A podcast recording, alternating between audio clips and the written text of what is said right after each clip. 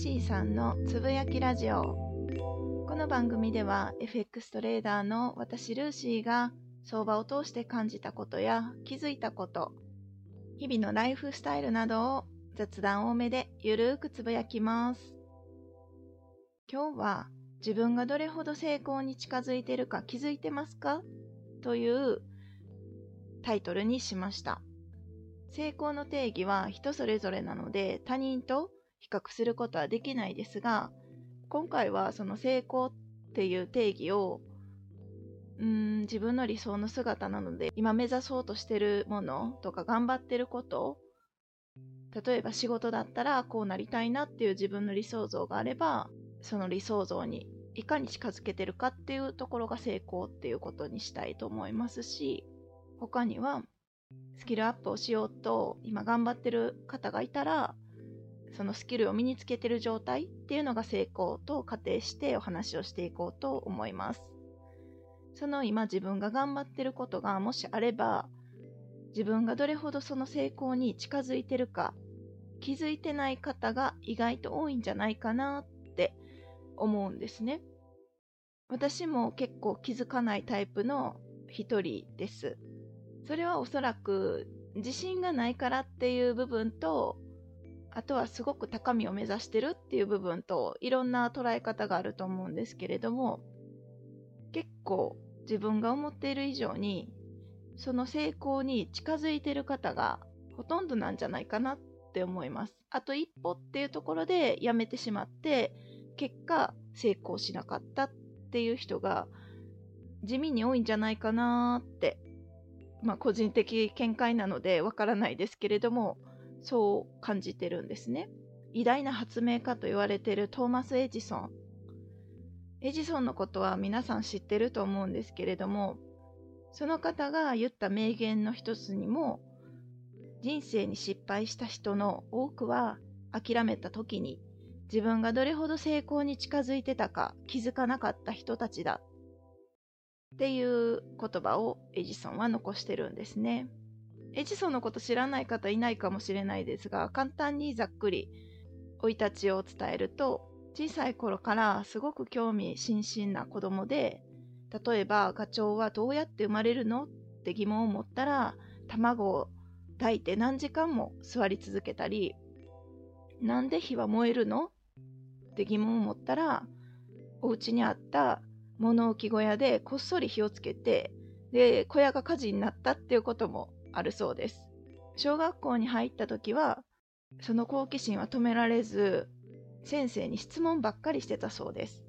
でうまく答えられない先生はエジソンのことを怒ったそうです。でしょんぼりしているとお母さんがこう言いました。それならお家でお勉強しましょう。気になることは全部試してみたらいいわ。って言って地下に実験室を作ってくれたそうです。エジソンはその後電話を使いやすくしたり音楽を流れる機械を作ったりエジソンの発明はみんなの私たちの暮らしを豊かにしました。発明を続けてた当時のアメリカでは明かりといったらランプやろうそくだったそうです。ランプやろうそくのデメリットはすぐに消えてしまうことなんですね。そこでエジソンは長く光るにはどうしたらいいのかなと考え続けたそうです。その後いろいろ試して日本の竹を使ったら1000時間以上明かりがついたそうです。日本と関わりがあったようですね。街中のみんなはエジソンのことを発明王と言って褒めたそうです。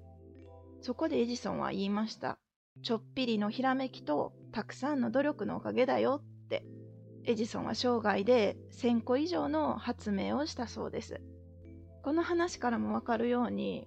エジソンは間違いなく発明家で素晴らしい方ですが、何か特別な才能があったかというと、それはわからないですよね。もちろん疑問をたくさん持って、好奇心旺盛でっていうところは人一倍あったかもしれないですけど、やっぱり努力のおかげだよっていうところをエジソンは強調してるんですね。諦めない心だから常に今日だけ頑張るっていう積み重ねなのかなと思います1年間頑張り続けるって、まあ、結果できたとしてもこの1年後できてるかなんか誰もわからないじゃないですか。継続できる人もいますけど、それだったら今日だけとにかく頑張る。今日だけとにかく頑張るっていうのを毎日毎日繰り返してて、結局1年続いたよねっていう感じなのかなって思うんですね。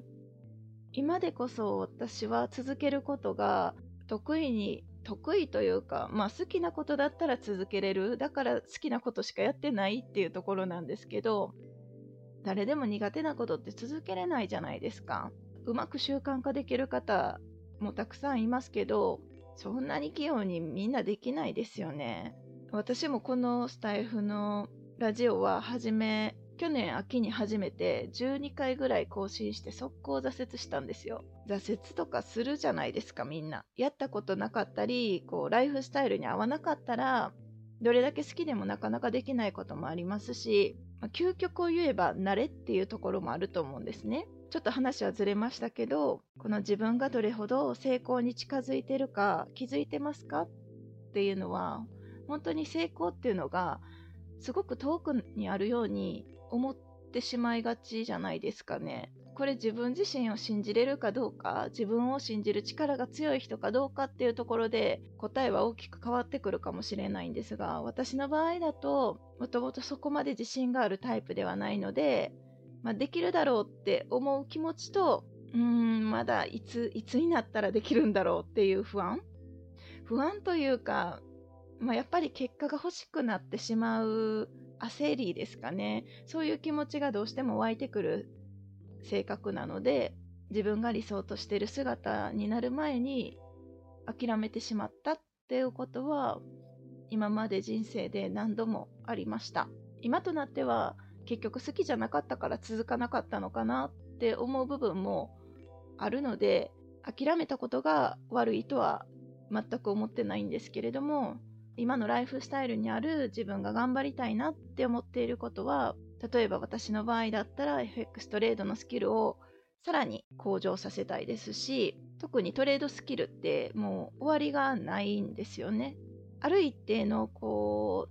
う、なんていうのかな、自分の得意パターンみたいなのは見つけれるようになると思うんですけど、相場って常に動いてて自然現象と一緒なので、相場と合うタイミングと合わないタイミングっていうのがその年によって出てくると思うんですよね。まだ私は FX 始めて丸3年しか経ってないので FX 歴はそれほど長くないんですけれどもきっとこれから先も相場とすごくマッチングするタイミングマッチングするその年かな、まあ、月でも年でもいいんですけれどもそのタイミングと全く自分のやり方が合わないっていう時も出てくると思うんですよねそういった時には少し修正をしながらこう相場に合わせながらやっていくしかなくってトレードスキルって本当に職人技術を磨くのと一緒だってよく言われてるんです。たくさんのことがうまくできるようになる。マルチプレイヤーっていうよりかは一つの技術をひたすらひたすらひたすら磨いていく。この一角を磨いていくみたいなそんな作業だって言われてます。だから相当コツコツ積み上げないといけないみたいですね相場って不思議なもので私たちトレーダーの心を読まれてるような感じになったりもしますトレードの成績が徐々に上がってきて、相場から利益をいただける回数が増えてくると、